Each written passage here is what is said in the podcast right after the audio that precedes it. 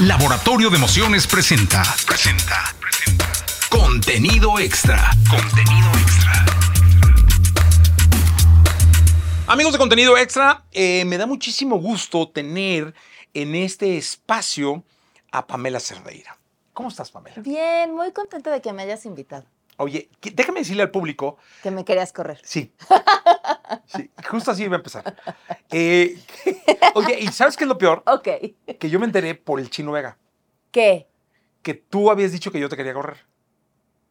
No, pero no te enteraste por el chino Vega. Sí, me enteré por el Chino. Pero tú ya sabes, pero, pero. ah, yo te quería correr. Ok, o sea. no, no, a ver. No, no, y, y tú me habías, con- me habías contado la historia muchas veces, por Sí, eso que sea- tenía autorización de contarla. No, no, pero a mí me dice, ¿y sabes qué es lo lindo? Que ¿Cómo te lo dijo? Ajá. Lo dijo en una junta. Ok. No, no sé qué, que es que Pami insiste en que la quieres correr. O dice que la quieres correr. Y yo les dije a todos, efectivamente, sí la quiero correr. Pero ya me dijeron y pues ya no sé. o sea, Pero espérate, entonces esa es la segunda vez que me querías la segunda vez que correr. te quería correr. No, yo hablo de la segunda vez que te quería correr. Yo esa no me la sabía. No, pero sí le dijiste. No. Claro que le dijiste Claro el Chino no. Vega. Claro que sí, él No, dijo la junta. es- Dijo, Pamela fue a mi oficina Es algo nuevo para mí. y dice, o no me acuerdo si dijo dice o insiste en que la quieres correr cuando estábamos en el 102. Yo sabía que la primera. No, la primera fue abierta. no. Tía Celeste las quería correr porque eran insoportables. Está, era, la, era el locutor estrella de EXA hace 23 años y este, con un rating bárbaro que habían traído de Alfa. Yo llegué, me la encontré y yo llegué ahí como director y nuevo y ta, ta, ta. Estaba Esteban Arce todavía, ¿no? Sí, En la mañana, una parrilla muy extraña. muy. Este, y dije, pues que Pamela no, hay que cambiarla, ¿no? Y no pude, porque tuvo mucha audiencia. O sea, fuera tanta la audiencia, sí es cierto, que no, no había manera de correrla. Y la segunda vez, no me acuerdo por qué te quería correr. Y luego yo les voy a contar que entre la primera y la segunda vez, durante cinco años, me hablaba cada año, en la misma fecha, pa, me regresa, ahora sí, Sí. mira, no sé qué. Y le Pero decía, Exa, Ajá, exa. Órale, Jessy, vamos a hablar. Ya no volvió a hablar. Me gusteaba. Y el siguiente año me volvió a hacer Me lo pasa mismo. con algunas Cinco personas. años me lo hiciste. eso ya no me acuerdo. Ah, yo sí, muy bien. Sí, Sí, no. yo- Oye, es que te voy una cosa. Pero tengo muy buena memoria. Sí, Y, es, y ese es el fenómeno de Pamela que me dio muchísimo gusto. Uno, siempre has tenido mucha audiencia. Gracias. Y yo insisto, como gente de radio, que me considero gente de radio, que hay quien la tiene y hay quien no. O sea, hay quien no nació para tener rating. Punto. Son buenos, tienen, le echan muchas ganas. Tú y yo sabemos que hay casos. eh, se esfuerzan, creen tener audiencia, pero no tienen audiencia. Y hay quien tiene audiencia, se prepara y tiene mucha audiencia. Y ese ha sido tu caso desde la primera vez que te quise correr este, hasta la segunda. Este, Y esperemos ya, y muere. no, ya no, ya, ya me puse en paz. No, dije, Este- llévenme noticias, porque si no, Jessy me va a volver a querer correr. No, es que era increíble, porque la verdad sí, te voy a decir una cosa, y eso te respeto mucho. Eh, Eres muy firme co- y con tus convicciones, con tus creencias, con tu manera de trabajar, y eso es lo que te tiene donde, donde estás ahora, y te felicito. Y la verdad es que respeto muchísimo tu trayectoria, respeto muchísimo a la gente que tiene audiencia real, ¿sabes? Como que lo- su trabajo se nota en el gusto de la gente, y eso es lo que te ha pasado. Y el brinco que diste aparte de presentar a New Kids on the Block o no sé qué presentabas. en- Auf. A UF, a, a ahora estar este, levantando la mano con Opinión 51 y siendo una de las voces más respetadas en el periodismo en México, eso me llena de satisfacción Ay, gracias. porque fui parte de, por lo menos, de espectador del proceso. Y qué padre, ¿cómo te sientes? Eh, muy contenta. Eh, yo me acuerdo en aquella época en Nexa, a los 19 años, haberme sentado en la oficina del jefe Alejandro Vargas y decirle yo quiero estar en noticias. Y ¿De veras le dijiste al principio? Sí, y, y yo creo que no entendió bien qué quería porque me dijo, pues mira, yo te sugiero Tú que... vienes de Alfa, ¿no? ¿Eh? Yo venía de Alfa, sí. Sí, ya estaba en Exa, ya llevaba un tiempo en Ajá. Exa. Le dije, es que yo quiero un día estar en noticias. Y me dijo, prepárate, ¿no? o sea, como que yo creo que él pensó que yo quería que me entrevistaran en un noticiero con Ah. algún tema. Y entonces me dio un consejo y dije, "Mm, no, pero no es por ahí, pero no importa, gracias. Y, y como todos, ¿no? Uno cree que sabe lo que quiere y le va buscando y de pronto la vida te va diciendo sí, pero no ahorita, o sí, pero por aquí. Y así fue como logré hacer esa transición, que no fue fácil, porque venía de entretenimiento, eh, porque... Y luego siento que es más difícil ganarte credibilidad, ¿no? Siempre te la cobran, ¿no? Es como, pero presentabas canciones y yo decía, bueno, pero pues sí, ¿Eso qué tiene que ver? Y, y incluyó también mucha preparación. Y creo que es el camino para todos, ¿no? Lo que ¿qué quieres hacer esto, bueno, pues hay que prepararte. Y estudiar la maestría en periodismo, hice diplomados en periodismo, lees el triple de lo que normalmente lees, que la gente que está al aire presentando canciones también tiene que leer mucho Sí, y también claro. tiene que prepararse mucho. Este, y, y- y creo que nos pasa, Jessie, que volteas y dices, eh, la gente que dice, ay, ¿esta de dónde salió? Pasó de, pues sí, pasó en 25 años. O sea, toda carrera trae detrás, pues muchos años de mucho trabajo. Oye, y ese trabajo lo has ido construyendo poco a poco, con compañeros, este, en distintos espacios, porque has pasado por, al menos aquí en la compañía, por muchos espacios, en televisión también. Sí. Dime una cosa, ¿cuál ha sido la época más complicada de todas? Contigo, ¿no es cierto? Además de, Así, después de esta entrevista, me va a Ah. quedar en la tercera. mañana pido junta. La tercera es la vencida. No, no es cierto. No, No es cierto. No es cierto, no es cierto. ¿Cuál ha sido la No, más difícil? Pu- Puede ser que la mía, ¿eh? no, no, no, este... Hay dos muy buenas de Pame que ahorita les platico. A ver, Buenísimas de Pame. Dos, o sea, muy. Porque hicimos cabina, o hicimos luego un programa juntos. ¿no? Ajá. No ni cuánto dura en el 102.5. Sí, sí, sí, Y hay dos muy buenas, muy extraordinarias. quiero escucharlas. La primera, este, por orden. Ajá. eh, no sé qué día de enero nos mandan a, a una partida de roscas, ¿no? Este, nosotros éramos, en ese momento no estabas en noticias como tal, Sí, sí. hacíamos un programa de revista, eh, creo que de 10 a 12, una cosa así. Y este, yo también, pues, yo venía de la, de la música, y a la radio hablada y todo este lío. Pero tenía un noticiero en tele al mismo tiempo. Ah, de eso no me acuerdo. Pero estabas conmigo en la mañana. Sí. Entonces nos mandan. Estaba Así empieza todo, siempre era Mancera, sí. Era Mancera a- para partida de rosca y a transmitir en vivo de la partida de rosca. Está bien. Pues yo, a mí, digo, la verdad, y lo voy a decir aquí abiertamente, me dijeron, oye, vayan y transmitan, hablen solo de la rosca, o sea, la rosca y tocan el tema de los reyes, porque entiendo que les daban rosca, atole, rosca a toda la gente. atole y creo que para los chiquillos les daban juguetes, ¿no? Un poco del espíritu del año y la, la, la. Mancera va a salir a recibirlos. Yo nunca había entrado a ese edificio. Ujú. Entiendo que es la oficina de gobierno, Sí. ¿no? Está enfrente Palacio, ¿no?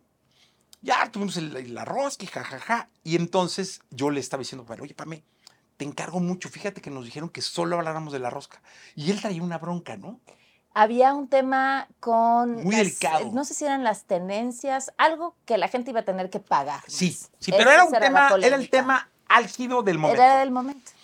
Y Pame tenía como periodista la, la- la oportunidad que no tenían muchos, porque era la primera entrevista del año que daba Mancera, ¿sí o no? ¿Sí? Y, y Pame estaba enfrente de él. Y yo con la consigna de que Pame no preguntara más que de la rosca. Entonces, ya, padrísimo, y la fregada, y hagamos, nos paramos. Sale Mancera de su oficina con Sí. nosotros. O sea, no entramos a la oficina, sino sale Mancera al pasillo, ah, feliz, y la, la, la, la. Yo lo saludo, Pame, no sé qué. Primera pregunta de Pame. ¿Qué onda con las tenencias y la gente? Y yo, no me quería morir, cabrón. O sea, ya no me acuerdo si, creo que sí discutimos. sí. O sí te dije, no Sí, sí, sí. Sí debía haber dicho, oye, Pame, te encargué, una cosa así. Pero lo primero, o sea, ni siquiera fue, "Órale, oiga, las tenencias, entonces que yo, ching, la rosca". Y la otra, que me acuerdo que me enojé mucho. Ya te acordaste. No, no. Eso sí me acordaba muy bien, pero esta no. Yo empecé a traer artistas al programa. Ajá. Y yo manejaba EXA, pero estaba en el 102. Ya sé cuál. Entonces, muchas veces tiene uno que manejar muy políticamente ciertas entrevistas para poder luego conseguir con los artistas cosas. Claro. Y habíamos conseguido algo con Fey. Yo no pude estar ese día. Por azares del destino. Lo único que le encargué a Pamela Cerdeira Morán, lo único que le encargué, le dije, Pame, este, padrísimo y la chingada, te encargo, por favor, que no toques el tema de la edad. Este, habla de lo que quieras con ella, pero no le preguntes de la edad, porque fíjate que Fey todavía tiene un problema con ¿Sí te acuerdas, no? No me acuerdo de la recomendación para hacer Claro que te dije, por supuesto que te dije, Pame, te encargo mucho el tema de la edad, porque fíjate que Fey, la, la, sí, no te preocupes, la, la. Entrandito al programa. Aparte, se- hubo como no, un- no, un- fatal. un Vol- conflicto, sí, volteó y me dijo, se molestó mucho. Se molestó, claro que se Y molestó. volteó y me dijo así como, pues, pues eh, tú tampoco te ves tan grande como para... o tú- Tampoco te ves tan para tu chica. edad- para tu edad tampoco te ves tan mal. algo- O sea, como era Era como de estos eh, halagos que vienen con... Con, Con estos floreros que vienen, digo, flores que vienen con todo y maceta, así. Y yo así, Y no no, dijo espérate, edad". si no somos contemporáneas. Sí soy muchos más años más chica que tú. Pero sí fue muy tenso. Sí, y, y creo que... Esas dos. Yo de esas dos me acuerdo. No, y en Nexa seguro tengo mi historia de haberte metido en problemas. eh, Bastantes. porque he descubierto con los años que me falta un filtro, este, que puede ser usado a mi favor también. Pero fíjate, Luli, en aquella época sí. que yo te quería correr, ni tú te fuiste y te quedaste mucho tiempo en Exa, y ahora estás en la compañía, y Celeste, que también quería correr, que estaba contigo, después hizo mi brazo derecho, ¿Qué mi-? Mi, todo, o sea, era mi, mi gran socio de, de proyectos y de demás, porque no, no era solamente un cargo, sino era una sociedad que teníamos ahí muy bonita de espíritu, de alma. Y Celeste Y- es brillante. Es brillante y la quiero mucho, ahora ya no está acá, está en Granada, pero qué bonito que de ahí salió todo, ¿no? Ujú. Y ahora que cada que te veo que me dicen que te metiste en una bronca, me acuerdo de aquella época. Dije, seguro alguien le recomendó a Pamela que no hiciera algo. Piensas, se los dije, la tuvieron que haber corrido. No, no, dije, seguramente alguien dijo, no compres los AirTags y fue y los compró. Este, Eso nadie me lo dijo. seguramente, digo, no sé, de esas cosas que me imagino que le recomiendan y luego no hace. ¿Cuál ha sido la, más, la etapa más difícil? Eh, Yo creo que qué bueno que mencionas lo de los AirTags. Yo creo que ese ha sido una- un periodo muy rudo, pero no necesariamente desde lo laboral, eh, al contrario, desde lo laboral eh, y especialmente en este grupo, eh, fue una cosa eh, que yo no me esperaba de lo apoyada que me sentí a lo largo del proceso, a pesar de que el- el- la nota de origen no, aunque todo se terminó desarrollando desde aquí, no, no salió desde aquí, ¿no? sino mi idea fue publicarla en YouTube por varias razones. Pero, pero la, lo apoyada, lo acompañada que estuve todo el proceso, es algo de lo que siempre voy a agradecer muchísimo. Eh, Oye, cuéntale un poco al, al público para que quien no supiera el- ¿Qué el- pasó? ¿Qué pasó?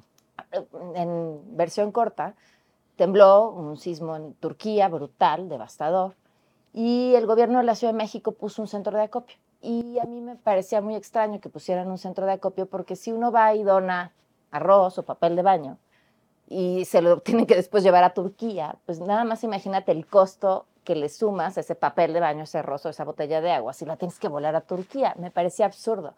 Y entonces me pregunté, bueno, ¿llegarán? Y si, y si llegan, ¿cómo puedo saberlo? ¿Cómo puedo rastrear todo el movimiento de ese paquete? Le hablé a una persona que es muy techie y estábamos decidiendo qué tecnología usar.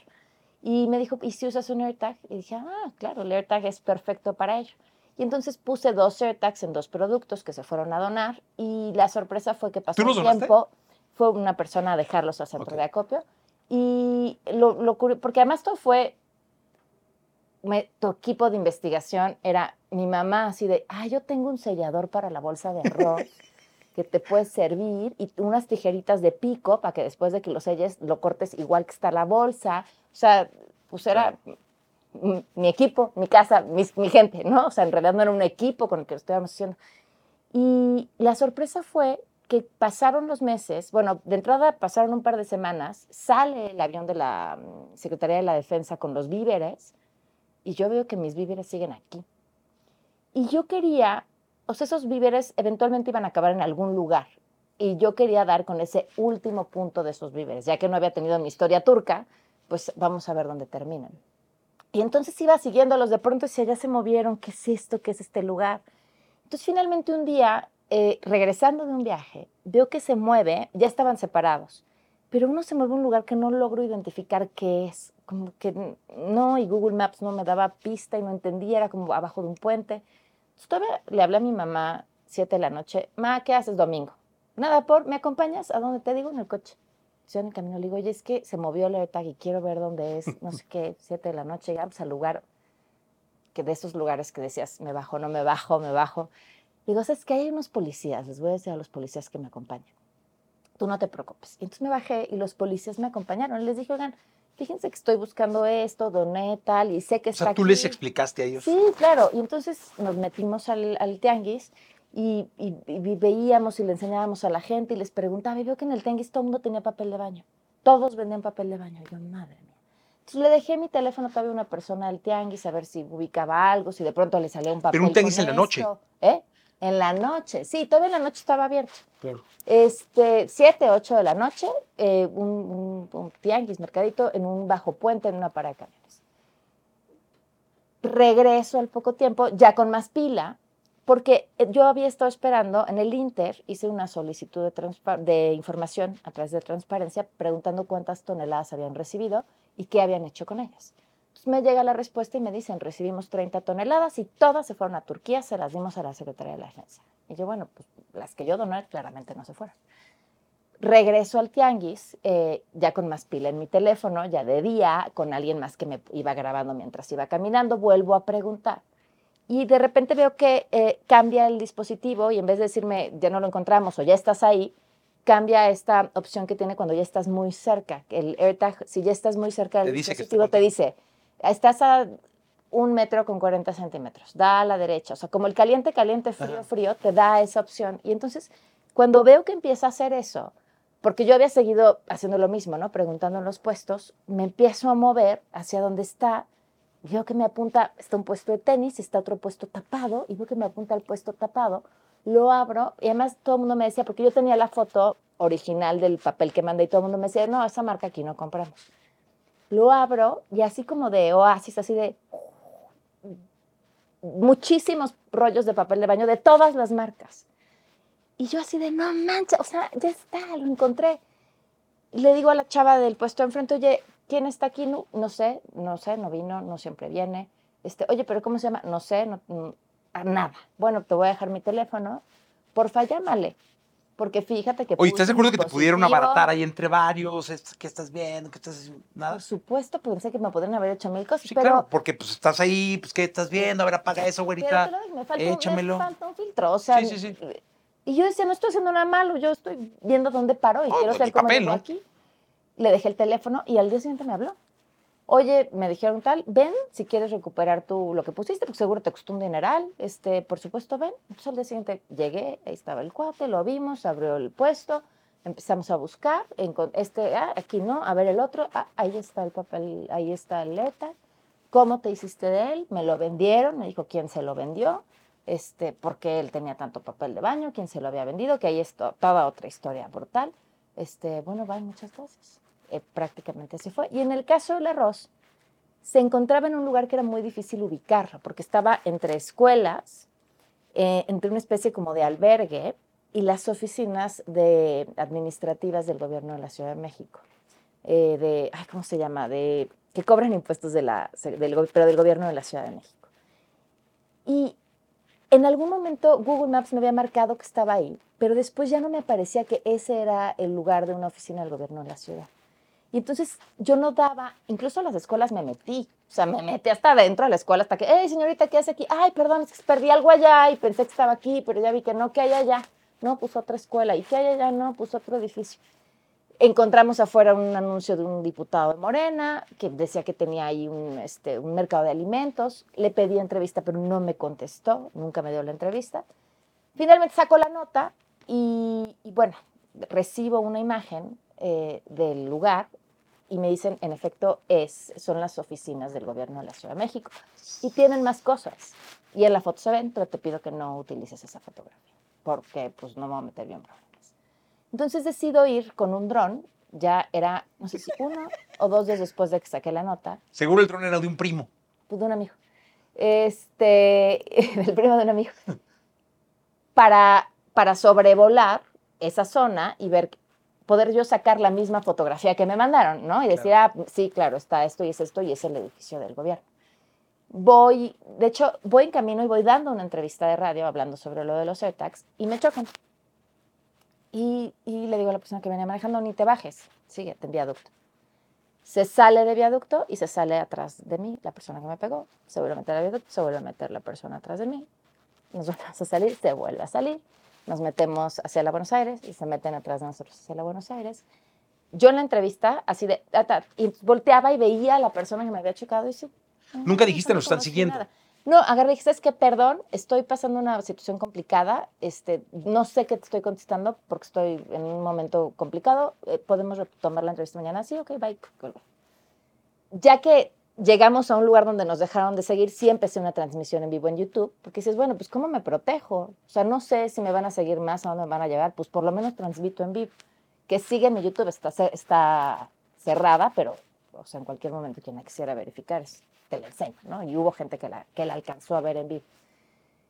Y le hablé al cuate del dron y le dije, regrésate a tu casa, esto ya está demasiado rudo. Me regresé yo también a mi Ya casa. no te siguieron más. No, y a las 5 de la tarde el AirTag dejó de mandar señal. Y nunca más volvió a mandar señal. Ah, entonces debieron haber estado buscando. Seguro, estuvieron sacando cosas Sí, hasta y lo lo- encontraron y lo habrán deshecho. ¿Ya no te hablaron ni te amedrentaron de alguna forma? Eh, en redes brutal, pero bueno, pues redes ya es bien difícil distinguir qué. Pero sí pude ver desde adentro todo el mecanismo propagandístico que hacen para tratar de confundir y, de engañar. Y, fue brutal. O sea, verlo desde adentro fue impactante, muy interesante. Eh, o sea, se cuenta, mandaban mensajes incluso aquí a, la cuenta de Instagram de MBS, ¿no? Y decían, es que fíjate que yo estuve en el centro de acopio Turquía y fueron demasiadas cosas y entonces donamos algunas a albergues y por eso seguro ahí acabaron. No sé por qué están diciendo mentiras. Mis bebés nunca pasaron por el centro de acopio de, la Embajada de Turquía, pero agarraban, mandaban ese mensaje, le tomaban fotos y publicaban la foto de... Yo, o sea, una serie de mecanismos para tratar de engañar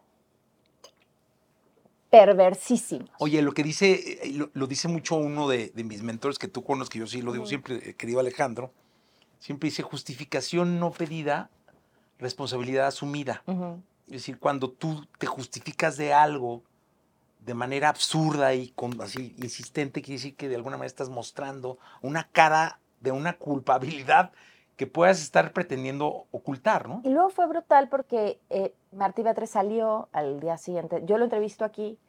Él me dice, no, pues son tus dichos. Y yo, no, no, son mis dichos. No es una opinión. O sea, tengo pruebas de todo y tal. Y el día siguiente sale con un video diciendo que en atención a lo que yo había presentado iban a investigar. Pero aquí tengo el recibo de la Secretaría de Defensa de lo que entregamos. Y él muestra un recibo que dice, recibimos aproximadamente 20 toneladas. O sea, 10 toneladas menos de las que a mí me dijeron que ellos recibieron. Entonces, el recibo que él muestra con toda tranquilidad y hasta riéndose en el video, pues ya le faltan 10 toneladas de ayuda. Y luego se hizo una solicitud, este, alguien hizo una solicitud de información para preguntarle a la Secretaría de la Defensa cuántas toneladas recibieron. Y son más o menos la cuenta 17.5, 18.5 toneladas. Entonces, pues es casi la Faltan 12. Oye, dime una cosa, yo me imagino que con lo de Acapulco se deben haber preocupado o, o te deben haber blindado así de qué onda, compame, ¿dónde anda? No pusieron Busquen AirTags. Sí, claro, no, pues no pusieron centro de acopio. O sea, este, protéjanse de AirTags, tengan una máquina detectora de AirTags. Sí. El, o sea, el gobierno de la ciudad. ¿No da miedo hacer puso eso, Pame? centro de acopio. O sea, no hay un momento donde digas, chingue, ya me metí en un rollo que En no sé ese cómo voy a momento, salir". cuando me siguieron y regresé a mi casa, sí sentí mucho miedo. Y estuve muy asustada. Mis hijos no fueron a la escuela los días siguientes. Este, yo tenía mucho miedo a salir. Me qued- trabajé desde casa esos días. Em, sí da miedo, pero también creo que ah, muchas cosas dan miedo. A mí me da miedo subirme a un avión irme de vacaciones. Me da miedo, digo, es un avión, ¿qué tal que pasa algo? La turbulencia. O sea, me dan miedo muchas cosas que disfruto. Y entonces he aprendido que no por miedo voy a dejar de hacerlas. Y en este caso, yo me, me molestan mucho las mentiras. Y creo que si tengo la oportunidad de encontrar una forma de revelar alguna verdad o de responder alguna pregunta, ni siquiera tiene que ser descubrir una mentira, sino de responder alguna pregunta a algo que me genere una duda, pues la voy a usar. Claro. Y, y- y- y no voy a, si, si no dejo que mi miedo me impida hacer mis actividades cotidianas, ¿por qué voy a dejar que me impida responder preguntas? Seguro me van a llevar a lugares más interesantes. Porque yo siempre he creído que hay un lado oscuro muy cañón en el que si, si de alguna manera, pues sí se está oyendo bien, ¿sí? Si de alguna manera entras, no va a haber lámpara que te ilumine para salir. Este, en ese asunto de la política y de todos los chanchullos, yo, yo creo que hay un lado donde si te metes después, ay, cabrón, ya no hay salida.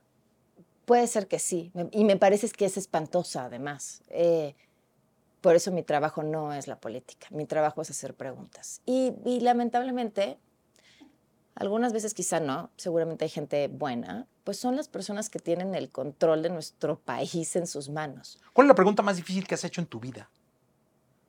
Uy, ¿dónde está el baño? no, en serio. no. Em, ay, qué buena pregunta. La más difícil. Pues fíjate que eh, yo creo que tendría que pensarlo más para contestarte con claridad, pero muchas preguntas, incluidas las que hice en el proceso del AirTag, o sea, esa entrevista con Martí, por ejemplo, sabes que es una pregunta difícil porque sientes que el corazón está a punto de, salir, de salirse de tu cuerpo. O sea, em, le estás pensando nada más en hacerla y sientes boom, boom, boom, sientes que te, que te está latiendo fuertemente. Eh, sí, yo creo que ahí y, y, muchas veces cuando,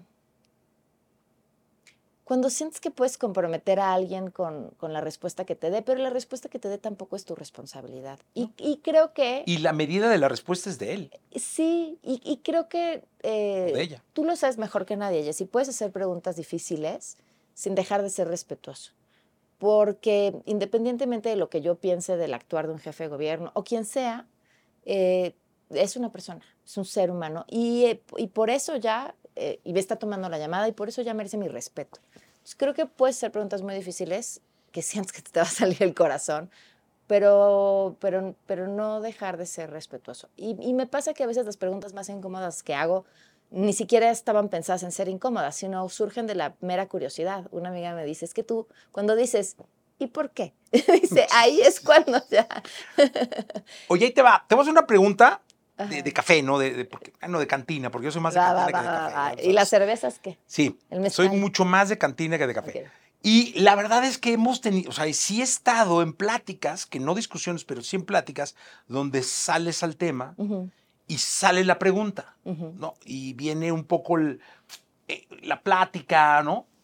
Mm, te puedo decir que no en una ocasión, en varias. ¿Eres feminista? ¿Qué es ser feminista? Claro, es una gran pregunta. El feminismo es un movimiento que tiene esta loca idea de que las mujeres también somos seres humanos. Así de sencillo. Así de fácil. Así de fácil. El feminismo no es un movimiento terminado o simplista que yo te puedo decir, ah, ser feminista es esta cajita. Hay muchos feminismos y hay diversas formas de entenderlo. Pero a mí lo que me, gusta y me apasiona es que siempre se está haciendo preguntas, no, nunca está acabado. No es como decir, yo soy, eh, no sé, de tal equipo y le voy a tal equipo y le voy a ir siempre a tal equipo, sino el feminismo todo el tiempo se está cuestionando cosas que damos por hecho. Eh, tan, que pueden ser tan simples como por qué te tienes que poner de pie cuando llega una mujer en un hombre, ¿no? Entonces estoy poniendo el ejemplo lo más burdo eh, posible, hasta eh, las tareas de cuidados, la brecha salarial, o sea, puede ser tan simple o tan complejo, pero que tiene que ver con la vida de todas las personas y nuestras situaciones. Mira, te voy a contar una anécdota. Mi primer trabajo en, radio, eh, cuando me contratan, alguien que tú conoces, que ni se ha de acordar y que yo en su momento no se lo tomé mal, ni ahora, y voy a explicar por qué, me contrata y me dice, eh, bueno, estás contratada, pero te tengo que decir que las locutoras mujeres ya no están de moda. Yo tenía 19 años y me dio mucha risa su comentario. Y me dio risa porque pensé, pues me está contratando, me vale gorro lo que opine de las locutoras mujeres. Pasaron 20 años. Cuando recordé esa historia dije, no sé, está súper gacho el comentario. 20 años después me di cuenta que era un comentario muy desafortunado, que estoy segura que no lo hizo con la intención de fregar, pero esa persona traía todo un bagaje sobre las locutoras mujeres ya no están de moda. El ser un locutor hombre es algo, es la norma. No, y si es que yo creo venía de una época eh, quizá donde si es quien yo creo. Pues luego lo platicamos, porque tampoco se trata de, de a nadie, ¿no? Pero no, no, sí, o sea, definitivamente, este, sí, sí tiene mucho que ver que hemos evolucionado algunos, otros no. Creo que el tema está muy atorado todavía en muchas partes. Yo ahora, justo uno de los, de los motivos del podcast que de ahí surgió la, la idea que te lo comenté antes de empezar, porque tú me invitaste a tu podcast, lo tendré que hacer, yo no he podido ir porque por el horario, ya lo tendremos que hacer. Y yo estaba platicando con Celeste y le dije exactamente esto. Le dije, oye, quiero que... Me dijo, Pame. O sea, pensó que yo quería ir a tu podcast. Le dije, no, yo quiero que venga porque tengo esta duda. Me dice, perfecto. Dice, es ella. Entonces fue que te invitamos. Pero no, no por eso, sino por todo, pero este es clave. Que ya tenemos que hablar de Opinión 51. Este asunto de, de lo que sucedió en estos días, no sabemos, el podcast sale dentro de ocho días. Ujú, Entonces, este asunto de, de- de- de la experiencia morena, ¿no? ujú. De la equidad de género que pidió el INE, en donde pues, había que poner, entiendo, el mismo número de candidatas que de candidatos. Ujú. ¿no? Este asunto de quizá aprovechar la petición del INE para cumplir ciertos caprichos, dedazos o satisfacciones, o también este asunto de perdí pero soy mujer Ujú. Y quedo elegida. Eso a mí me dejó como un halo de insatisfacción porque dije, está increíble, por ejemplo, una de las cosas que me parece bien importante es que dos mujeres vayan a contender A la presidencia. a la presidencia de este país y que seguro una de ellas, porque el, el otro no creo, este, digo, la verdad, una de ellas va a ser presidente. O sea, vamos a ser gobernados por una mujer que me parece maravilloso. Eh, cada quien tendrá su candidata, ¿no? yo tengo la mía, seguro ustedes tienen la suya, pero fuera de eso, que me parece bien interesante, ¿qué opinas de este asunto de... La regla del juego era la popularidad, ¿no? O sea, iban a medir en una encuesta la popularidad y dependiendo el candidato que tuviera más popularidad, eso entendí, tú me corriges, Sí, sí, sí. era el que se iba a quedar con la candidatura. Eh, en algunos casos, no en todos, entiendo que perdió la mujer, bueno, en concreto la Ciudad de México, Sí, quedó en segundo Clara lugar, Brugada, muchos puntos abajo. con de Omar 14 García puntos y pelo de diferencia, y Harfush tuvo que ceder y dijo, va ella, lo hizo de muy buena forma, entiendo. Ujú. este, muchos lo interpretan como el dedazo ya cantado, muchos lo interpretan como que el bastón no, no se dio completo. Este, ¿Cómo lo interpreta Pamela? O sea, ¿cuál es el contexto de todo este asunto de tienen que ser cinco, ganen o pierdan? Entonces, ¿por qué no las pusieron sin hacer encuesta y hubiera sido más fácil? O sea, cuéntame. Primero hay que explicar qué es un criterio de paridad o, o una acción, le llaman acción afirmativa. ¿Qué es una acción afirmativa? Una decisión que tú tomas para acelerar un cambio. Por ejemplo, eh, te das cuenta que en la empresa hay eh, 20% de mujeres en puestos de dirección, ¿no? O 10%, que es la norma más o menos en los medios, y, y- y 90% de hombres. Y entonces, lo, ¿qué es lo que haces? Cuando se abre una posición, vas a preferir contratar A una a una mujer. Es una acción afirmativa. Es más, y abres tu convocatoria para buscar mujeres. Eh, mucha gente dice, ay, pero, pero no, pues tendrían que buscar a la persona más preparada, no sea mujer o sea hombre. El problema es que hay sesgos a la hora que tú contratas. Y se han hecho incluso estudios y pruebas de gente que le mandan currículums con las mismas cualidades y generalmente terminan contratando al hombre y ofreciéndole un sueldo mayor. Hay un sesgo, es la carga que tenemos. Entonces, por eso son estas acciones afirmativas, para acelerar esos cambios. Eh, el INE eh, dice, para acelerar el cambio en la cantidad de gobernadoras que hay en el país, las mujeres somos el 51% en la población, Jessy. Sí, su, O sea, el mayoría. 51%. Hay un criterio de paridad, van a haber nueve candidaturas, entonces de las nueve, cinco tienen que ser mujeres. ¿Qué hacen regularmente los partidos? Porque los criterios de paridad no son nuevos. Dicen, ah, a ver, yo tengo, por ejemplo, tres estados, ¿no? Y eh, en el estado A estoy bajón, no tengo posibilidades de ganar, ahí mete a la mujer. y mandan a la mujer a donde saben que la tienen perdida. Y entonces, a pesar de este criterio de paridad, a la hora de ver el resultado, terminan eh, igual muchos más hombres llegando a los puestos porque mandaron a las mujeres donde sabían que la tenían perdida. O, o la lana, eh, allá dale menos. Entonces siempre hay como un montón de cosas que por una u otra razón te están empujando. El ejemplo perfecto de cuántas resistencias hay para que esto suceda, por ejemplo, con las cuotas eh, de la comunidad LGBTQ+, hubo un proceso electoral en el que hombres dijeron, no, nosotros somos trans. No eran trans. Pero ellos dijeron, no, somos trans y se vistieron de mujeres para quedar ahí. tranzas. O la- exacto. O las historias de las Juanitas, ¿no? Estas mujeres que, que llegan por cuota de paridad y una vez que llegan a la Cámara de Diputados, renuncian para dejarle su puesto a su suplente que es un hombre. O sea, todo el tiempo hay como estas resistencias. Eh, entonces, el INE dice, todos los partidos se quejaron, ¿eh? Todos. Pero el único partido que llevó su queja hasta el Tribunal Electoral, o sea, la siguiente instancia, fue Movimiento Ciudadano, quien seguramente va a postular a un hombre a la presidencia. El tribunal le dijo, no hay manera, el INE tiene razón, le dio la razón al INE, todos tienen que poner cinco mujeres para sus candidaturas. Ahora, ¿cómo eligen a quiénes van a ser? Cada partido tiene sus formas, esa es una Pero decisión no será, que le corresponde más fácil, por ejemplo, decir, pues órale, vamos por estrategia a situar cinco mujeres y cuatro hombres. ¿Para qué hago una encuesta? Porque exhibes de alguna manera a la mujer a que no siendo popular va a ser la candidata. O sea, no sé, como no, que hubiera no, sido... no, no, te- sí, pero es la decisión de Morena. O sea, Morena decide yo, para no meterme en broncas eh, y no pelearme con la gente, voy a hacer una encuesta. Y quien quede mejor en la encuesta, así gana. Si las encuestas de Morena o no son amañadas o no, es otra discusión. Pero es, las, son las facultades del partido decidir cómo quieren elegir a sus candidatos y candidatas Sí. y deciden así. Quizá en el caso de Omar y Clara, lo interesante es, ok, tienes que aplicar un criterio de género, pero ¿cómo decidiste en qué entidades aplicaba el criterio? Podrías no haberlo aplicado en la Ciudad de México. Si tenías nueve gubernaturas, Sí, claro, totalmente de acuerdo. podrías haber ele- elegido en otro, ¿no? Entonces, ahora, eh, te digo, siempre, siempre está la cuestión de eh, no les están haciendo ningún favor porque tendría que ir el mejor preparado. Sí, te puedes Que esté en tela de juicio, atrás. que sea, esté mejor preparado Omar que Clara. Está en tela de juicio.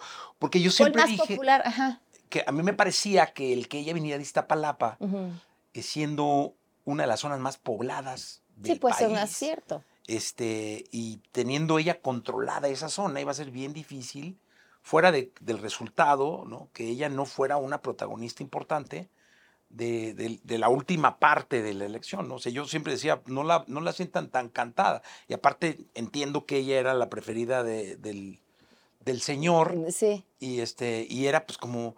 Lo que pasó, yo lo- mi única duda era esa, o sea, decir, carajo, ¿por qué no las esos pusieron? factores. ¿Qué, qué les gusta más? ¿Qué quieren? ¿Qué les conviene? ¿Con quién negociaron? Yo creo que eso juega.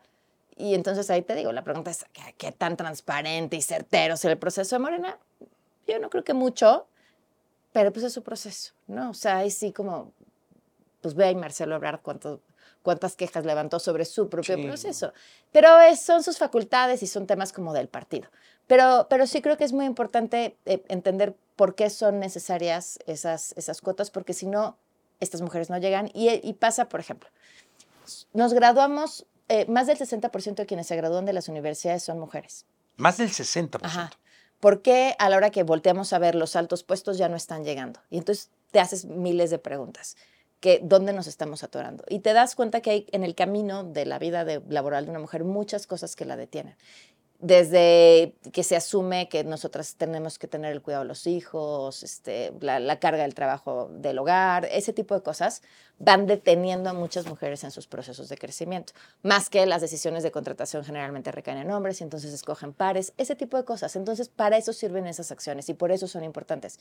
Decir, eh, en el caso este, bueno, es una medida de popularidad que es súper relativa, pero, pero en el caso de los, los o las mejor preparadas, o sea, sí es posible que sean las mejor preparadas y que haya razones distintas por las que no están llegando. Sí, que te voy a decir una cosa, insisto, eh, está en tela de juicio en el caso de, de la Ciudad de México. Sí, y a ver qué pasa en el proceso. nada indica que por Omar haber ganado esté mejor preparado que, que Clara, ¿no? Claro. Solamente era una pregunta y vamos a ver contra quién va ella también. ¿no? Exacto.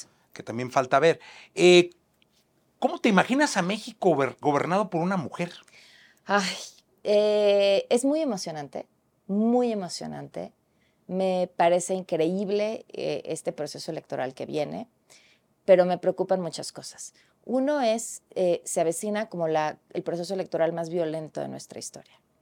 Y hay violencias específicas contra las mujeres. Me contaba, contaba eh, Cecilia Soto, quien fue de las primerísimas candidatas a la Sí, claro. presidencia en el país, y decía, por ejemplo, que cuando ella fue candidata le decían Sexilia, que había eh, fotografías eh, donde, o entrevistas donde se enfocaban en sus piernas.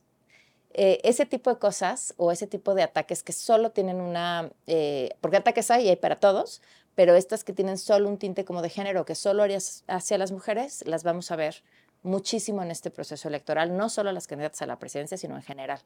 Eh, y es brutal. Lo bueno es que podemos hablar de ello. Y la otra es, ¿basta con que una mujer llegue a la presidencia para que las condiciones de las mujeres mejoren? No. Creo. Si la persona que llega a la posición de poder no tiene perspectiva de género, nada va a pasar. ¿Puede alguien tener una perspectiva de género? Claro, se aprende. ¿no? O sea, ent- entender esto que te acabo de explicar. ¿Ellas lo tienen? Eh, es una gran pregunta. Eh, yo creo que sí. No sé qué tanto y no sé ¿No fuiste qué segura ni contundente en tu respuesta? No, pues eh, Porque dijiste, yo creo que sí. eh, es que no me gustaría hacer un comentario que favoreciera a una o No, a no, no, otra. yo te La verdad es que si me ella- falta una campaña larga. Ajá. Creo que hay una que entiende mejor del tema que otra. Sí. Eh, Claudia ha tenido una muy mala historia con el movimiento feminista de la Ciudad de México desde que ella fue jefa de gobierno, pero no creo que le sea ajeno al asunto y, y no creo que no entienda, porque es una mujer inteligente. Entonces, pero no es fácil, te digo, hay, hay, que, hay que querer entender, hay que saberlo hacer. Este, A ver, yo te voy a hacer una pregunta que sé de uno de los lados. No voy a dar nombres. Del otro no lo sé, pero por lo que veo también. Los círculos de estrategia y asesoría de las candidatas son mujeres. No lo sé. Bueno, de unas, es que tienen mucha gente. O sea, hay un círculo cercano. Yo sé a quién te refieres y me vas a decir que esa persona no, pero no lo vamos a decir. Este, Pues el- pero a quienes yo de- conozco las dos que tienen están un cerca circulito ahí. son. Pues ojalá Esa es una buena investigación, sean, Pamela sí, ¿eh? sean círculos diversos. No, no, me da la o sea, impresión no de solo que- mujeres, diversos. Diversos, sí, está bien. diversos. Y yo, porque me da la impresión de que vienen dos candidatas, pero que el círculo cercano de, de ambas estaría increíble que por lo menos tuvieran Paridad. paridad. A ver, Y creo, por lo que medios... que no es así. De uno de los lados sé, del otro de los lados no lo sé, creo que no lo es. Eh, Oh, sé de, de que sé, pues. A ver. Tenemos en este sexenio, por primera vez, o sea, nunca antes en la historia de México había habido tantas mujeres en el gabinete. Te- hemos tenido por primera vez a la primera secretaria de Sí, gobernación. sí, sí, sí. Y ahora tenemos a la segunda y además es la más joven, ¿no? Este, ¿Eso ha marcado una diferencia en las vivencias de las mujeres en el país? Mm, mm. ¿no? Nunca antes habíamos visto Palacio Nacional rodeado de vallas un 8 de marzo. No, no, no. Entonces, es a lo que te digo. Además, pareciera que hay más miedo que antes. Exacto. Entonces, no, Pareciera. llegar es suficiente, pues no, si la persona que llega no entiende el tema, no es suficiente. No es suficiente. Y, es, y, y a ver, y, a- y aprender del tema es, te juro, Jessy, es súper complejo. Te, te- a, a ti te debe de pasar con tu hija. Claro. O sea, no, ¿cuántas cosas no te dice que dices, ya, me revienta la cabeza con esto que me estás No, y diciendo? aparte que- ella es feminista y, y es complicado por los, porque en la casa somos tres hombres y dos mujeres. eh, y sí es complicado, o sea, sí porque hay temas que no le alcanzamos a entender, Ujú. la verdad, hay temas que no le queremos entender y hay temas donde... no le queremos entender No, ahora, Te estoy siendo honesto, ¿no? Ajá. Te estoy siendo Sí, sí, sí. honesto. Y hay temas donde discutimos y, salimos súper convencidos, que pueden ser la gran mayoría, porque aparte le tenemos un gran respeto a su manera de pensar, a su manera de ver las cosas, y respetamos muchísimo su manera de ser, muchísimo. Más de lo que puede, los tres. Pero debes aprender muchísimo. Ah, no, hombre, no, todo el tiempo, porque es una cara de la moneda que ni te imaginas Sí. y de pronto te sale así de frente en una comida, en una cena. Y digo, los más chicos puede sí, sí alegan y todo, pero yo siempre como que recapacito mucho, ¿no? Y trato de como equilibrar el ring cuando se está cargando mucho con la pobre chamaca, pero no, sí, claro, por supuesto, y ella trae mucho el chip, que creo que hoy en día una parte, ella tiene dos maestrías, este, eh, una carrera, pues, se dedicó a, a- a los datos y todo este rollo, y su círculo de amigas es muy así. Y eso está increíble, porque es una parte muy preparada, que tiene muy claros sus ideales y su manera de a dónde quiere llevar las cosas. Y eso se respeta mucho. Ah, pues lo hiciste muy bien. Che, la verdad se respeta muchísimo. Tú y tu esposa. No, no, totalmente. No, no, y, y sí, pues, ¿qué haces? ¿Qué haces? Rendirte. Eso No, no, y aprender, aprender mucho. Yo aprendo muchísimo, muchísimo, todo el tiempo. Y escuchando, Ajá. porque escuchando es como aprendes. Pero a mí me llamaba mucho la atención estar contigo justo porque quería aprender de todo este tema y, y cosas que te estoy diciendo, claro, que no entiendo, te las pregunto y ahora que tú me las explicas, porque lo decíamos antes de empezar, ¿cuántos no entienden y por no asumir que no entienden dicen entender? Claro. O por, hasta por machistas. Mira, No, pu- ¿cómo publicaba no? un- ver, periodista quien de, de verdad estimo y respeto mucho y decía algo así como, no, no sé, no les molesta que, que les den cosas solo por ser mujeres, como están restando, no se los están dando porque son inteligentes, sino se los están dando porque son mujeres, como si fuera una graciosa concesión. Y yo pensaba en todo lo equivocado de esa apreciación, eh, pero por las razones que te acabo de explicar, pero, pero luego me preguntaba y decía, a ver, vivimos en un mundo donde a los hombres, o sea, eso no quiere decir que no reconozca tu trabajo, tu trabajo, tu esfuerzo, tus años de darle, o sea, pero, pero muchos han, obtuvieron cosas sobre, eh, a que, frente a mujeres porque eran hombres. O sea, les dieron ese trabajo donde quizá la única diferencia fue que eran hombres. Y ninguno se ha quejado. Claro. Y, y, Y así ha ninguno- sido y por ninguno años. se cansó. Ajá, y llevamos siglos con Siglos. esto, ¿no? Entonces, este. Y me preguntaste qué era el feminismo, y, y creo que hay una cosa muy importante de decir. Eh, el- no conozco una sola feminista que odie a los hombres y los quiera matar y acabar con ellos y pisotearlos para ser la reina del mundo. Eh, el, el feminismo finalmente busca condiciones de equidad que nos favorecen tanto a hombres como a mujeres. Si eh, en, en una visión machista, eh, yo puedo ser una mala mujer, una mala esposa, una mala hija, porque me perdí el festival del 10 de mayo, porque no hice la cena, no sé, ¿no? Pero nunca dejo de ser mujer, solo soy buena mujer o mala mujer. Eh, ese mismo mundo a los hombres los sitúa en un lugar horrible. Los hombres sí dejan de ser hombres cuando no cumplen con su rol. Ujú. Si lloras, eres una nena. Si no te peleaste y no reaccionaste de forma violenta, ya no eres tan hombre, eres una nena también. eh, eres menos hombre. Si perdiste tu trabajo a los 50 años y de pronto ya no eres el sostén de tu casa, ya tampoco eres tan hombre. Y eso me parece muy injusto y tampoco está bien. Y, y creo que esa es otra de las cosas que el feminismo busca. O sea, no, así como no queremos todas esas cargas sobre nosotras, implica que tampoco lleven esas cargas ustedes. Oye, platícanos, ¿qué es Opinión 51? Es un proyectazo. Cuéntanos. Es el primer y único sitio que publica solo columnas de opinión de las plumas más importantes de México eh, y funciona por suscripción.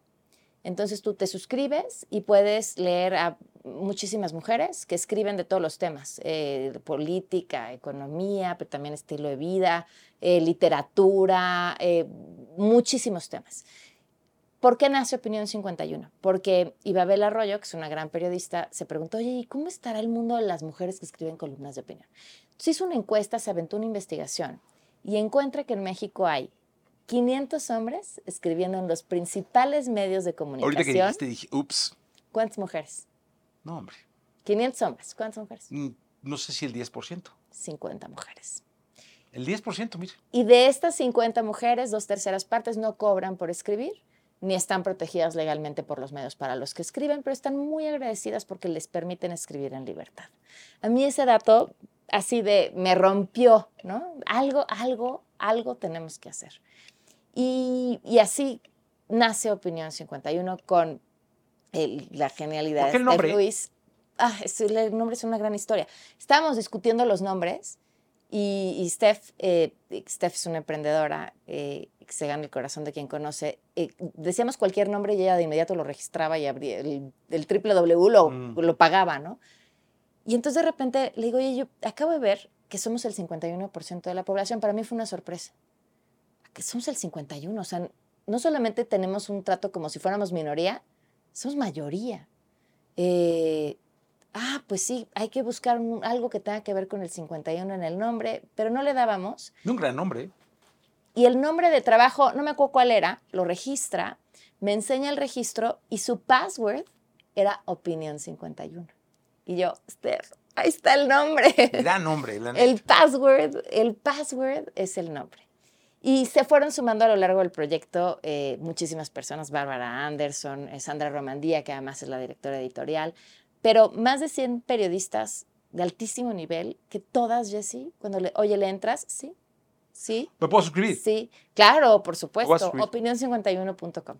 Eh, te suscribes y, y todo, todo tiene una razón de ser. O sea, imagínate, lanzamos un medio en pandemia, con una crisis económica de la mayoría de los medios de noticias, o sea, de im- impresos, periódicos y demás, y además en donde nadie cree que deba pagar por lo que lee, por suscripción. Pero había un, un, un argumento a esto, es decir, eh, todo el tiempo estamos haciendo estos trabajos gratis. Sí, y- pero nuestro trabajo tiene un valor. O sea, la que Claro. escribió esa columna trae detrás de esa columna años de investigación, su talento, el tiempo que le dedicó, y eso es por lo que estás pagando. O sea, a la hora que tú pagas tu suscripción para leer, estás reconociendo el trabajo de la persona que escribió eso. Y además estás tú seleccionando el contenido que quieres leer, que en la etapa de los algoritmos eso me parece Sí, cañón. Súper valioso.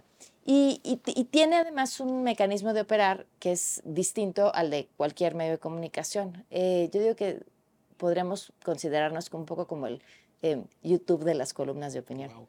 Porque nuestro mecanismo eh, ideal es 50-50. 50 para que Opinión 51 opere de los ingresos que recibe y 50 para que se pueda repartir entre las columnistas según el porcentaje de lecturas que tuvieron. Si en un determinado tiempo tú publicaste, eh, bueno, tú no, una mujer publicó eh, 10 columnas y cada una representó el 1% de las lecturas total de ese periodo de tiempo, eh, le va a tocar este, el 10% de los ingresos de toda esa bolsa. Y entonces, eh, pues, ahora sí que uno lo que te toque, a veces corresponderá a lo que escribiste o a la cantidad de veces que escribiste o a que tienes muchos seguidores y mucha gente te leyó, em, que no necesariamente esa es la regla y ha sido muy interesante descubrirlo. Pero siempre hay un valor relacionado a ese trabajo que hiciste. Oye, y cuéntame, ¿cómo es la relación de Pamela Cerdeira con las redes sociales?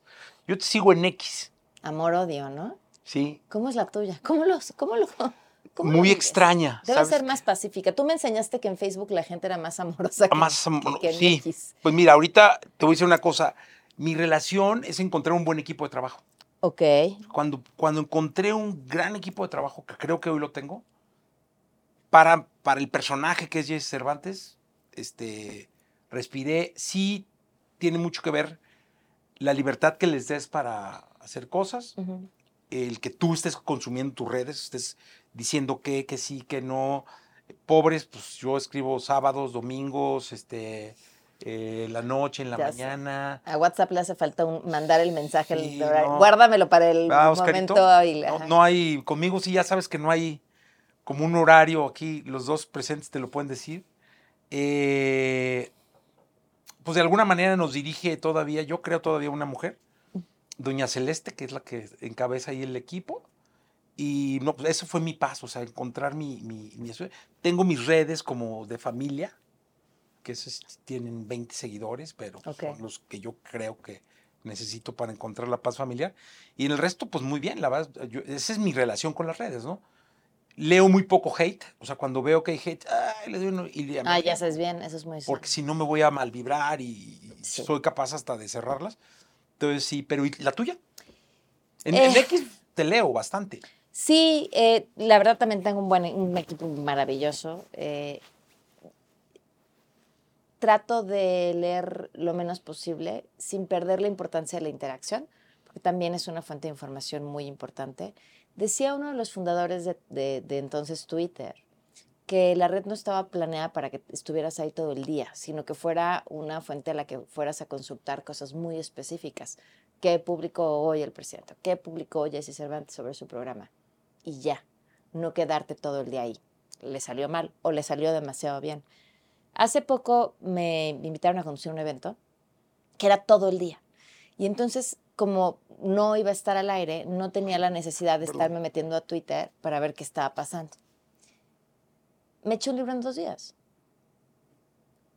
Entonces, cada vez que tengo esta necesidad de regresar a obsesivamente a leer comentarios de gente que no conozco, que ni siquiera son en mis posts incluso, me recuerdo que estoy perdiendo la oportunidad De leer un libro. de leer un libro. Uy, Entonces, lo voy a hacer. es ¿Cómo mi- pierde un tiempo? Eso sí es adictivo. muchísimo. Ya, yo los tengo con los tengo con límite de tiempo, de límite de tiempo en pantalla. Sí. Y me la paso poniéndole Ay, ¿eso cómo se 15 puede? minutos más, 15 Luego me minutos más. dices, porque Sí. uf, qué cosa eso.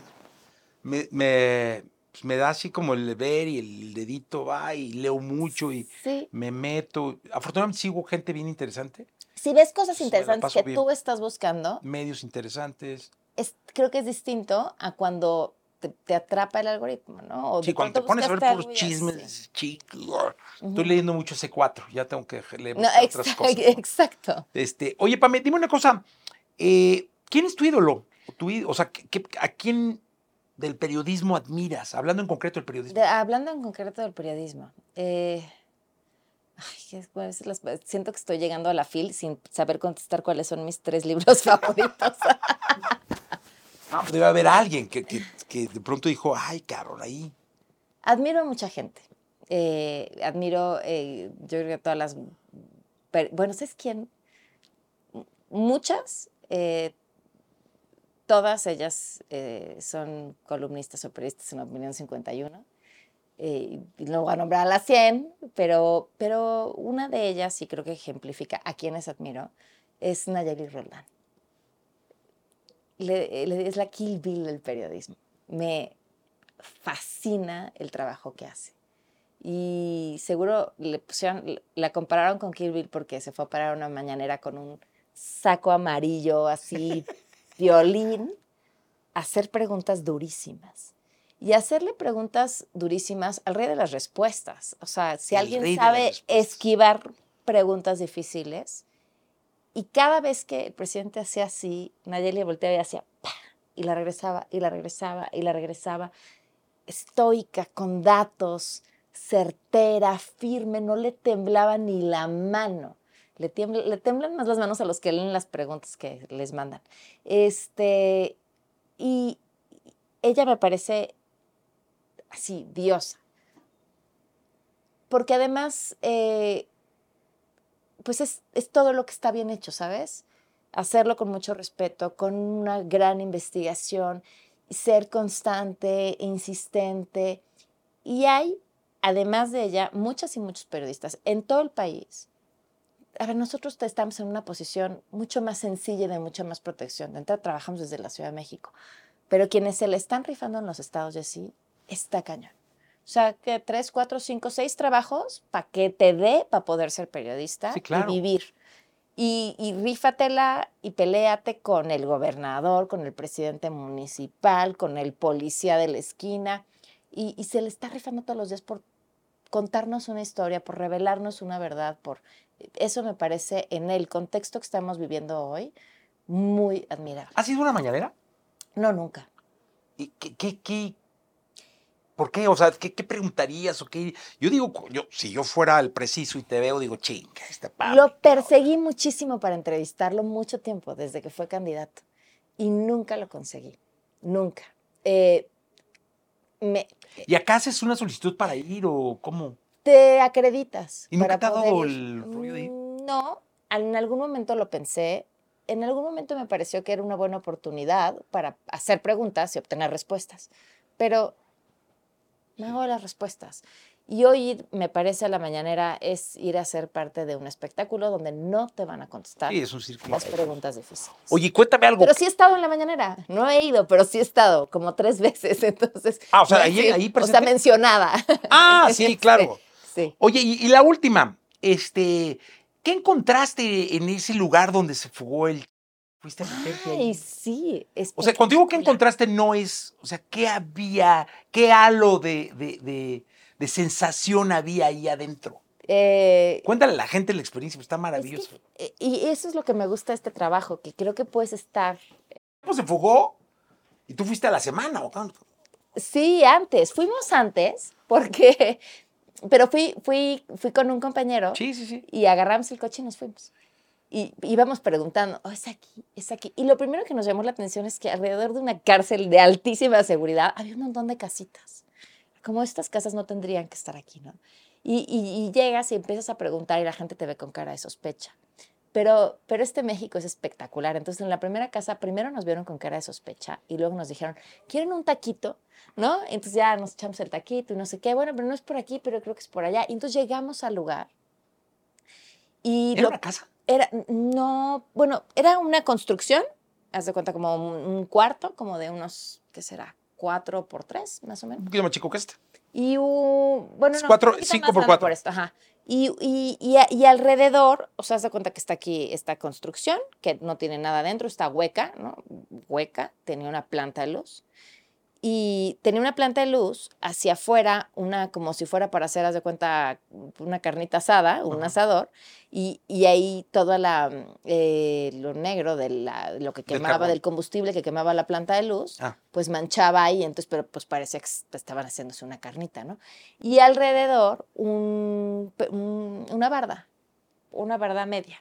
Y lo primero que vimos, eh, que, que lo observó David muy atento y me pareció súper interesante, fue, la pregunta era, ¿qué habían hecho con la tierra que sacaron del túnel? Eh, porque el camino para llegar no era sencillo. Entonces, pensar que pues, habían tenido que salir camiones y camiones y camiones de tierra eh, por ese camino que, que no estaba bien pavimentado y que además alguien tendría que haber visto esos camiones y camiones y camiones de tierra. Y los camiones nunca habían salido. ¿Qué tan cerca estaba de la cárcel? Eh, pues la veías.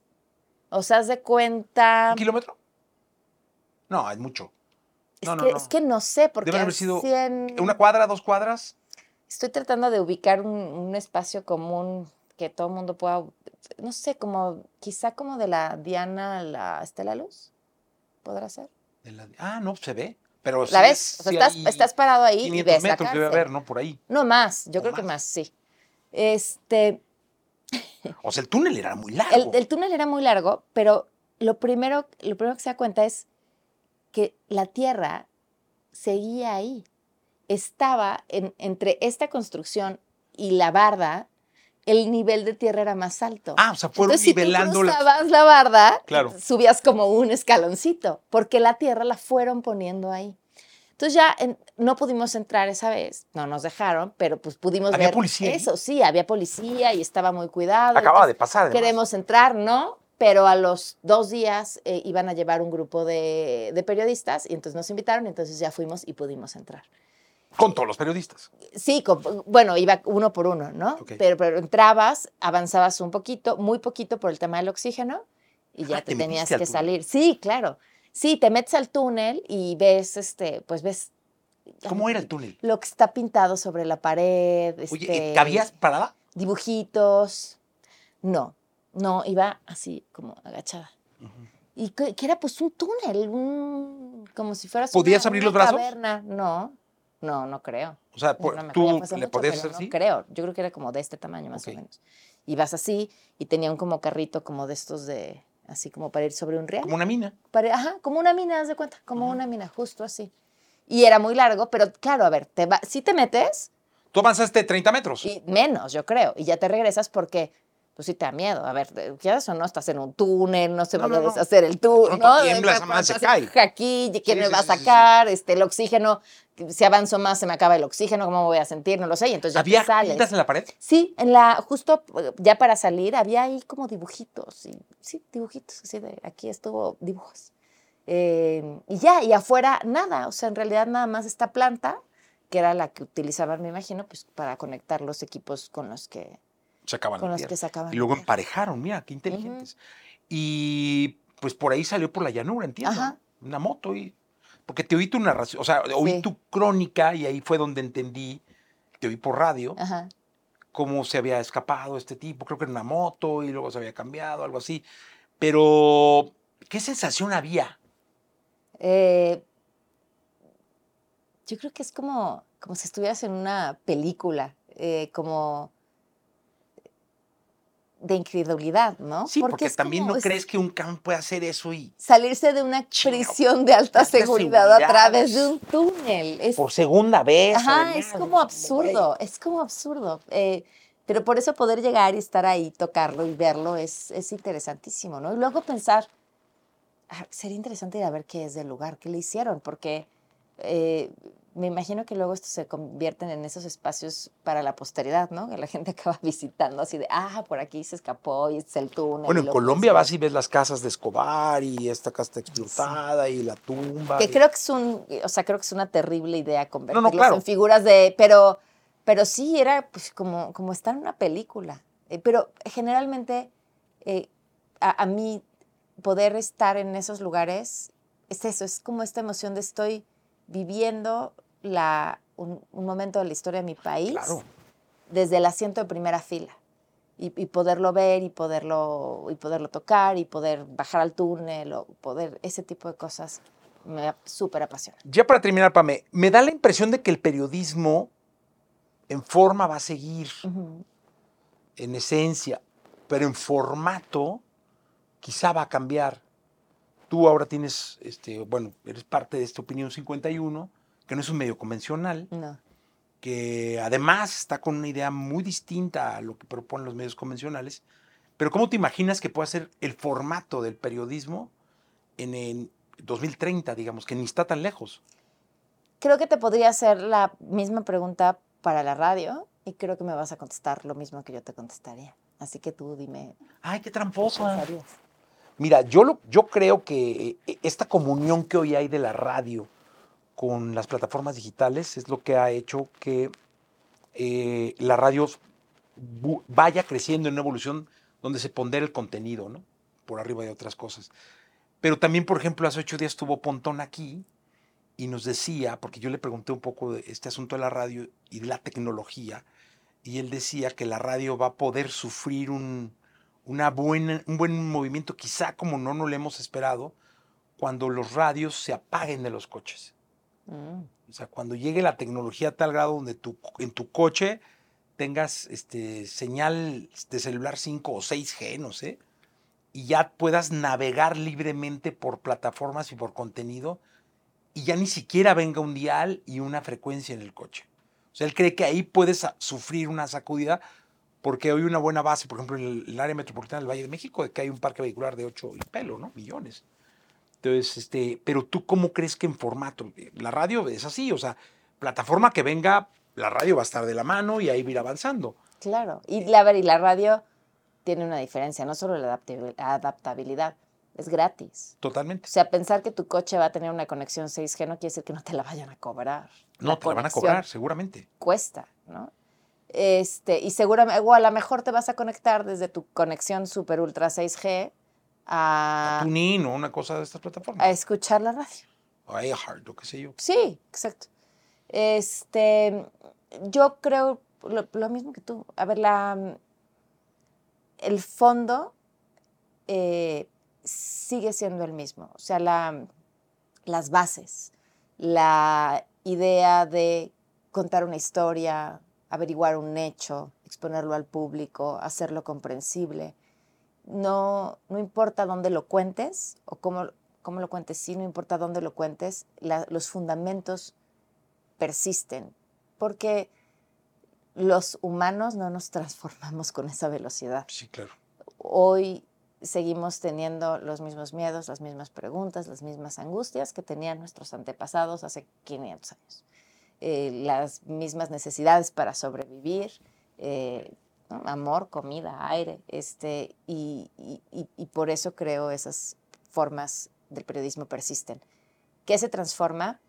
Eh, algo que a mí me parece súper apasionante es la cantidad de herramientas tecnológicas que tenemos hoy a nuestro alcance para responder esas preguntas o para transmitir esas preguntas. Hace rato platicaba con Pontón de estos lentes que seguro ya viste que traen la camarita y le decía, es que está espectacular, o sea, imagínate tu live sin necesidad de un camarógrafo, Ujú. viendo todo el tiempo lo que tú estás viendo, o sea, poder hacer tu transmisión en primera persona. Eso me parece No, espectacular. está increíble. Lo tiene, le decía Pontón justo al Ujú. aire que los tiene mi hijo, pero que pues, se vuelven como robots. Porque traen y como están filmando, entonces están Preocupados en lo que están grabando. Con cuidado. Dime. Entonces tú estás papá. platicando, oye, este pedo. Pollo, estoy grabando, estoy en live. Güey, no es caso, cabrón. Imagínate eh, que tú pudieras llevar en una transmisión en vivo una cámara 360 y que estuvieras en medio de un hecho eh, en un momento brutal y traigas tu cámara 360 y entonces yo me conecto a YouTube para ver tu live y, y no solo veo tu live, sino puedo decidir qué toma de tu live quiero ver y, a, qué- y a qué sigo de lo que tú me estás mostrando. Eso está increíble. ¿Te gustaría cubrir una guerra? No. No. No. Bueno, no sé. No, sí, no. No, no, no ahora. Em, eh, y necesitas una preparación especial. Yo hoy no la tengo. Eso no quiere decir que no la pueda adquirir, pero siempre que voy, estoy a punto de hacer algo, digo, ya no le vuelvo a hacer esta a mi familia.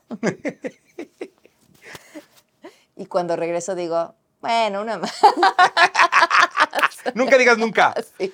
Pame, gracias. Gracias, Jessy. Qué buena plática. Gracias a todos. Nos vemos la próxima. Laboratorio de Emociones presentó. Presentó. Contenido extra. Contenido extra.